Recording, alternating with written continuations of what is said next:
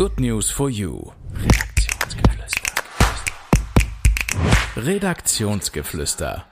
Hallo und herzlich willkommen zum Redaktionsgeflüster und zwar die siebte Episode, die erste Episode im neuen Jahr. Hallo Gerda. Hallo Chrissy, schön, dass du heute wieder dabei bist. Ja, ich freue mich sehr. Nachdem ich ja die letzte Episode leider verpasst habe aufgrund von Krankheit, freue ich mich, dass wir zwei wieder zusammen sind. Ja, und ich erzähle dir auch, äh, über was wir heute sprechen. Und zwar haben wir zwei Projekte, die äh, das Potenzial von Kindern fördern. Wir sprechen über Impulse für das Jahr 2024, mhm. die wir uns beide auch rausgesucht haben oder die Impulse, die uns angesprochen haben. Und dann sprechen wir über einen anderen Podcast, und zwar einen Podcast, der Mut macht. Spannend, ich freue mich total drauf.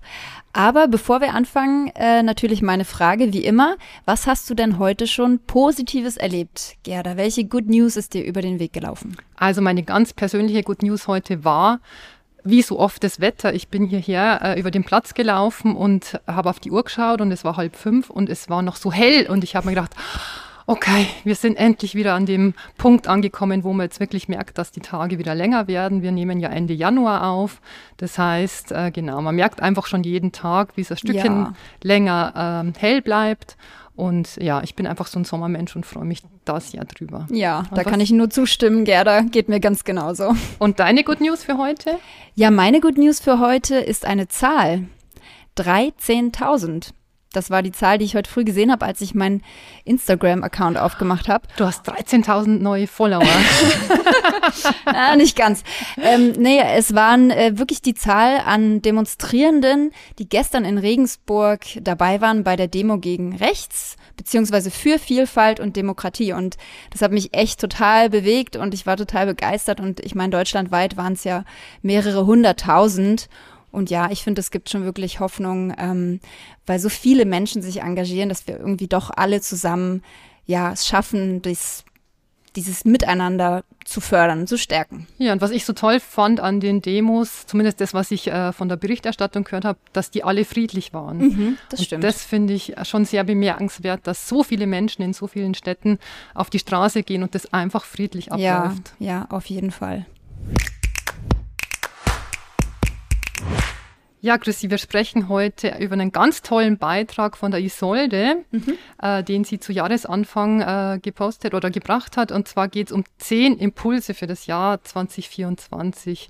Mhm. Und die Isolde hat das ganz toll illustriert mit Fotos. Ähm, die war über Silvester in England und hat da einfach ganz tolle ähm, Motive gefunden. Und auf der Rückreise hat sie mir jetzt erzählt, hat sie diese Fotos so durchgeschaut und hat sich gedacht, also die sind so aussagekräftig oder die Motive, die sie gefunden hat, dass sie eben daraus diesen Beitrag gemacht hat über zehn Impulse für das Jahr 2024. Äh, und der Beitrag ist in Deutsch und Englisch erschienen. Mhm. Gab es denn da einen Impuls, den du dir besonders äh, oder wo die, du dich ganz angesprochen gefühlt hast? Ja, also erstmal würde ich gerne sagen, dass ich die alle super toll fand. Also ich habe durchgeschaut und dachte mir bei jedem Ja, auf jeden Fall, ja, das super, und genau, jetzt hast du mich aber gefragt, welcher mir besonders ins Auge gestochen ist. Und da äh, muss ich sagen, es war der, wo es um Grenzen setzen geht und für sich einstehen. Weil das ist tatsächlich was, was ich meiner Ansicht nach noch nicht so mache, wie ich es gern hätte. Und das ist auf jeden Fall ein Impuls, den ich für dieses Jahr mitnehmen würde. Und der zweite, den ich mitnehmen würde, wäre der Be Kind, also nett sein zueinander. Finde ich nämlich auch super wichtig und wird ab und zu im Alltag vernachlässigt, meiner Ansicht nach, dass man mal drüber nachdenkt, wie begegne ich eigentlich meinen Mitmenschen und fällt mir bei mir auch manchmal auf und da würde ich gern auf jeden Fall drauf achten in diesem Jahr. Ja, und das Thema Grenzen setzen ist, glaube ich, gerade in der Familie äh, auch immer ja. ein großes Thema, wenn man auch Kinder hat. Ja. Genau. Kann ich mir vorstellen. Genau. Ja, genau. Deswegen dachte ich mir auch, okay, das ist auf jeden Fall was, was ich gerne umsetzen möchte. Auch ein bisschen Selbstfürsorge ja, spielt alles mit rein. Und ich fand dieses Foto, das die dazu äh, ausgewählt mhm. hat, das waren ja, glaube ich, zwei, zwei Hunde. Mhm. Genau. Die jetzt so einem roten Hintergrund. Genau, einigermaßen ja. gefährlich aus, ja. auch, ausschauen. Aber es ist natürlich ein, ein, ein schönes Bild dafür, dass man sich selber auch abgrenzt. Genau. Genau. Also nicht aggressiv, aber auf jeden Fall bestimmt. Genau. Ja, und hast du denn auch einen Impuls gefunden, den du, ja, die für dieses Jahr mitnehmen möchtest? Ja, also ein Impuls, der mich total angesprochen hat, war ein Foto mit, ähm, mit einem Schild, da stand drauf, Have a great day, mhm. also hab einen schönen Tag. Mhm. Und äh, die Isolde hat so ein bisschen beschrieben, dass äh, die, sie das an, an einem Tag gesehen hat, da hat es geregnet und gestürmt und der Schirm ist, ist weggeflogen und äh, es lief alles nicht so gut und nicht, wie sie sich das vorgestellt hat. Und dann hat sie irgendwann gemerkt, okay, äh, jetzt bin ich an einem Punkt, jetzt kann ich mich noch weiter ärgern über, über die Situation und über mhm. all das, was nicht funktioniert. Mhm. Oder ich kann diesen Schalter in meinem Kopf umlegen und kann äh, versuchen, was Gutes draus zu machen. Und das finde ich, äh, das passiert mir so oft, dass ich in der Situation bin, wo ich, wo ich einfach irgendwie nur noch in so einem Tunnel bin und nur noch irgendwie das sehe, was nicht klappt. Und das wünsche ich mir, dass ich das öfter auch schaffe, diesen Schalter zu finden und den äh, umzulegen und dann einfach was Gutes daraus äh, mitzunehmen oder was Gutes daraus zu machen. Wir, wir sind ja selber unseres Glückes Schmied, wie man so schön sagt. Also das heißt, wir haben es eigentlich oft in der Hand. Ja, und das ist ja auch ein Lernprozess. Ich glaube, das kann man wirklich üben, dass man sich diese Art von ja, Einstellung oder Mindset zu eigen macht, dass man ähm, eben diesen Schalter dann möglichst schnell umstellt und dann auch mit irgendwie herausfordernden Situationen gut umgehen kann letztlich.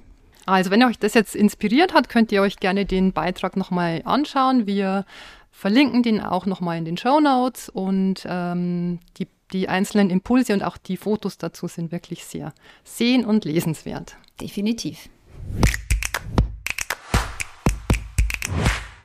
Ja, Gerda, ich würde mit dir gerne über ein Thema sprechen, das du recherchiert hast diesen Monat.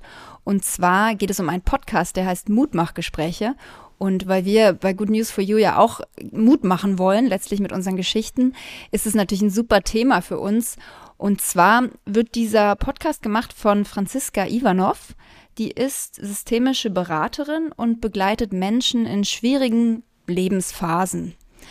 Und jetzt hat sie einen Podcast gemacht, wo sie diese Menschen interviewt. Das sind ganz normale Menschen wie du und ich, keine Berühmtheiten, keine sonstigen bekannten Menschen. Ähm, erzähl uns doch mal ein bisschen was darüber. Wie kam es dazu, dass sie diesen Podcast gemacht hat und was sind ihre Erfahrungen jetzt schon damit? Ja, sie hat erzählt, dass während Corona äh, natürlich äh, auch ihre Arbeit äh, dann auch nur noch online möglich war mhm. und sie dadurch auf einmal viel mehr Zeit hatte, mhm. wie es ganz vielen von uns ging. Und äh, sie hatte diese Idee schon, schon länger, aber hat bis dahin selber noch nie einen Podcast wirklich angehört. Also hat sich dann erst äh, intensiv mit dem Thema beschäftigt, mhm. hat viele Podcasts angehört und hat dann äh, versucht, den ersten aufzunehmen. Und im Juni 2020 ist dann die erste Folge erschienen. Und wie bist du auf den Podcast gestoßen? Ich höre auch sehr gerne Podcasts und irgendwann ist das einfach in so einer Liste mir vorgeschlagen worden und ich habe reingehört und äh, war vom ersten Moment an begeistert, weil diese Themen, auch wenn die mich jetzt nicht äh, persönlich ansprechen, weil ich in dieser Lebenssituation nicht bin, äh, waren aber immer so spannend anzuhören, weil das Menschen waren, die einfach wirklich aus ihrem Leben raus erzählt haben mhm. und ganz, ähm, ganz authentisch und auch ohne Scheu und die äh, Franziska die Menschen auch interviewt hat auf so eine ganz sensible Art mhm. und Weise, dass man auf, als Zuhörer nie das Gefühl hat, äh, man ist in so einer Zuschauerrolle und ähm, blickt jetzt auf schreckliche Erlebnisse von Menschen, sondern ja, man fühlt sich diesen Menschen einfach dann näher und, und kann das gut nachempfinden. Ja, und jede Podcast-Folge hat ja dann schon so einen gewissen Themenschwerpunkt, nehme ich mal an. Gibt's, hast du da ein Beispiel dafür? Was, was behandelt sie dann so für Themen oder was, was haben die Menschen für Themen? Was bringen die mit? Also ich habe sie äh, gefragt, welche, welche Gespräche ihr denn besonders in Erinnerung geblieben sind zum Beispiel. Und da hat sie geschildert, eine äh, Folge war mit einer Frau, die äh, aufgewachsen ist äh, als uneheliches Kind eines katholischen Pfarrers. Mhm. Und das hat sie sehr beeindruckt, weil äh, diese Frau einfach einen langen Weg vor sich hatte, bis sie sie selber werden konnte, weil sie ihr Leben lang das Gefühl hatte, sie darf nicht existieren. Mhm. Weil das ja nicht, nicht äh, es geben sollte, dass ein Pfarrer ein Kind hat. Ja. Und wie findet sie eigentlich diese Gäste? Also ganz am Anfang war das oft so, dass äh, sie in ihrem Bekanntenkreis geschaut hat, ähm, wer hat denn was, was äh, Herausforderndes erlebt und wer möchte darüber sprechen und wer kann auch so darüber sprechen, dass die Hörer da auch was mitnehmen davon. Mhm. Also ihr geht es auch darum, dass sie sagt, ähm, ich kann von jedem Menschen was lernen und dass, äh, dass sie versucht, Menschen zu finden, die das auch transportieren können. Mhm. Genau. Und dann, ähm, je länger der Podcast lief und je bekannter der wurde, desto öfter kam es auch vor, dass äh, Menschen sich bei ihr gemeldet haben mhm. und äh, ihr angeboten haben, ihre Geschichte zu erzählen. Und ja, so hat sie mittlerweile, glaube ich, eine ganz äh, große Liste an, an Themen, die, die sie bearbeiten möchte und wo sie auch schon äh, Gäste im Kopf hat dafür. Und der Podcast hat ja einen ganz speziellen Aufbau. Das ist ja nicht wie bei jedem anderen Podcast, den man so kennt, dass dann immer neue Gäste kommen, sondern immer zwischen den Gästen gibt es eine Erklärfolge. Kannst du da noch mal kurz ein bisschen was dazu erzählen? Also die Franziska nennt es eine Erklärbär-Folge. ähm, und sie spricht nach jedem Interview, das sie geführt hat, mit, mit einer Freundin, mit der Sophie, die lernt man dann als Zuhörer auch ganz, ganz intensiv kennen mit der Zeit.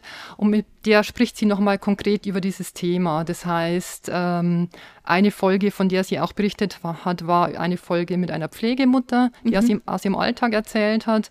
Und in der Erklärbär-Folge hat sie dann jemand, äh, also die Sophie mit dabei und dann zum Beispiel auch jemand vom Jugendamt, der dann von der anderen Seite her erzählt, wie ist es denn, wenn man ein Kind in Obhut nimmt mhm. und wie ist denn diese diese Seite. Also sie versucht dann das Bild rund zu machen, weil vorher hört man diese Sicht der Pflegemutter, mhm. die das Kind hat, aber wie kommt es überhaupt dazu, dass ein Kind in diese Pflegefamilie muss? Also man kriegt einfach von ganz vielen verschiedenen ähm, Feldern Einblicke. Super. Das heißt, man lernt nicht nur Menschen kennen, sondern dann auch letztlich das ganze Thema so ein bisschen von verschiedenen Seiten beleuchtet. Und auch immer Lösungsansätze. Mhm. Und das ist ja das, was die Franzi will. Sie will Mut machen, sie will Menschen zeigen, die was äh, Schwieriges in, in ihrem Leben ähm, ja, durchlebt haben und, und äh, gestärkt daraus gegangen sind. Und ich finde, in jeder Folge macht die das ganz großartig. Und die Gäste, die da sind, sind auch echt immer toll. Also eine große Empfehlung, diesen Podcast sich anzuhören. Neben unserem natürlich. Unbedingt.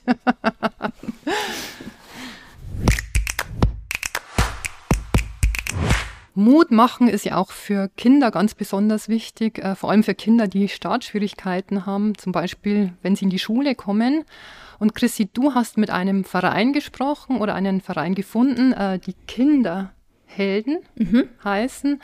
Und die versuchen ähm, in einem Art Tandem-System Kindern, die Förderbedarf haben, einen Partner an die Seite zu stellen, um die ein Jahr lang zu begleiten und zu fördern. Genau. Und du hast gesprochen mit der Clara Spiesberger, die ist Projektmanagerin in diesem äh, Verein in München. Mhm. Was hat die denn erzählt?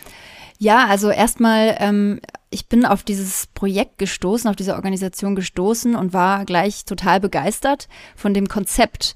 Ähm, da geht es nämlich darum, dass man in einem in einem 1 zu 1 Mentoring letztlich den Kindern jemanden an die Seite stellt, der oder die die Kinder begleitet und zwar nicht nur im schulischen Bereich, also na, jetzt ganz grob gesagt Nachhilfe, Mathe oder Deutsch, sondern auch in der Freizeit und überhaupt, um das Selbstbewusstsein von Kindern zu stärken, die, wie du gesagt hast, Startschwierigkeiten haben. Also Kinder, die meinetwegen ähm, einen Migrationshintergrund haben, wo es sowieso schwierig ist, vielleicht auch für die Eltern, die Kinder zu unterstützen, weil sie vielleicht gar nicht die Sprache so gut beherrschen ähm, oder Kinder aus, aus kinderreichen Familien oder sonstige, die sonstige Schwierigkeiten haben. Und ja, also die mit der Clara Spießberger aus München habe ich gesprochen, die ist Mitarbeiterin dort sozusagen in diesem Teilbereich München. Also es gibt verschiedene Standorte von dem Verein in Deutschland. München kam als letztes hinzu.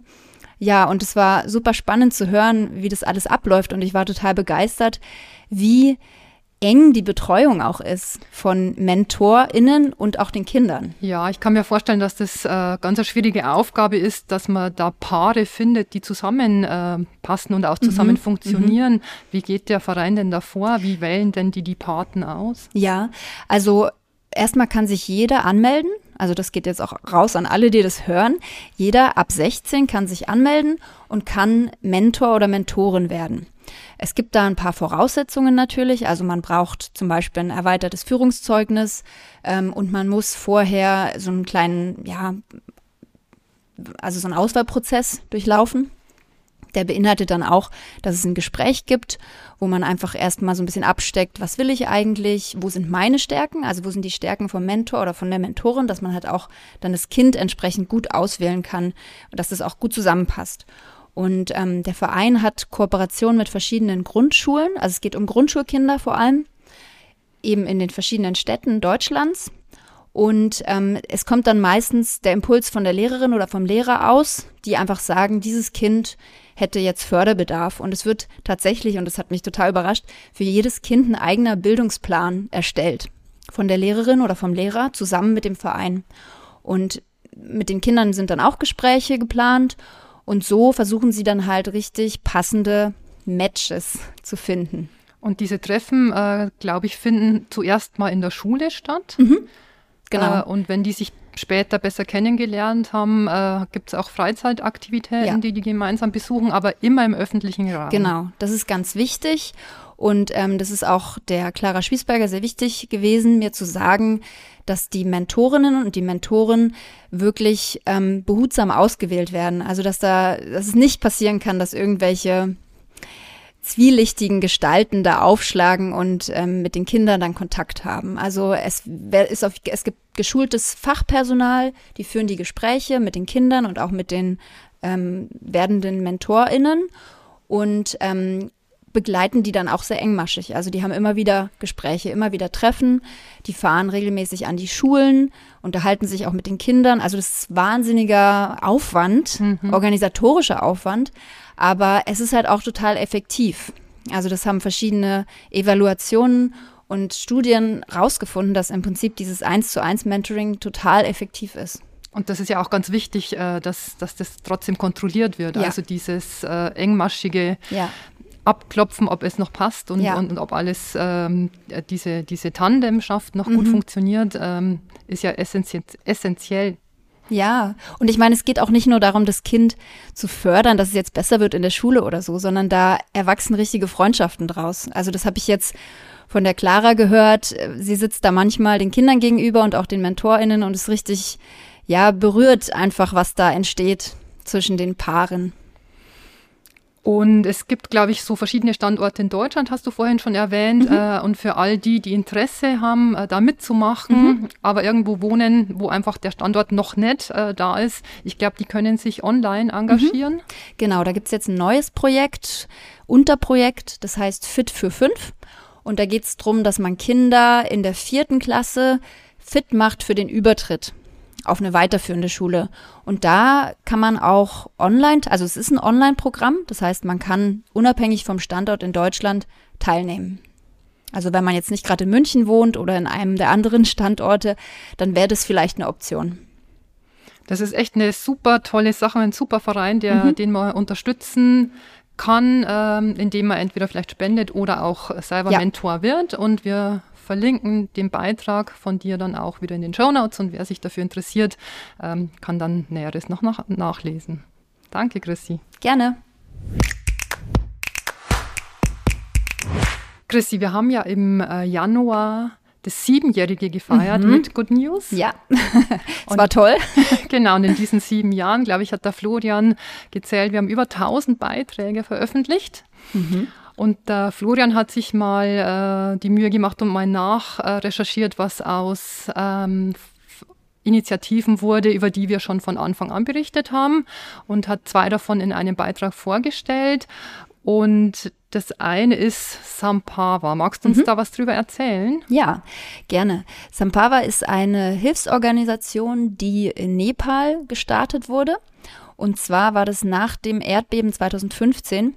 Da waren ähm, damals noch drei junge Frauen dort vor Ort und haben dieses Erdbeben im Prinzip miterlebt und danach auch gesehen, in welcher Not die Menschen waren und haben dann beschlossen, okay, sie bleiben da und sie helfen.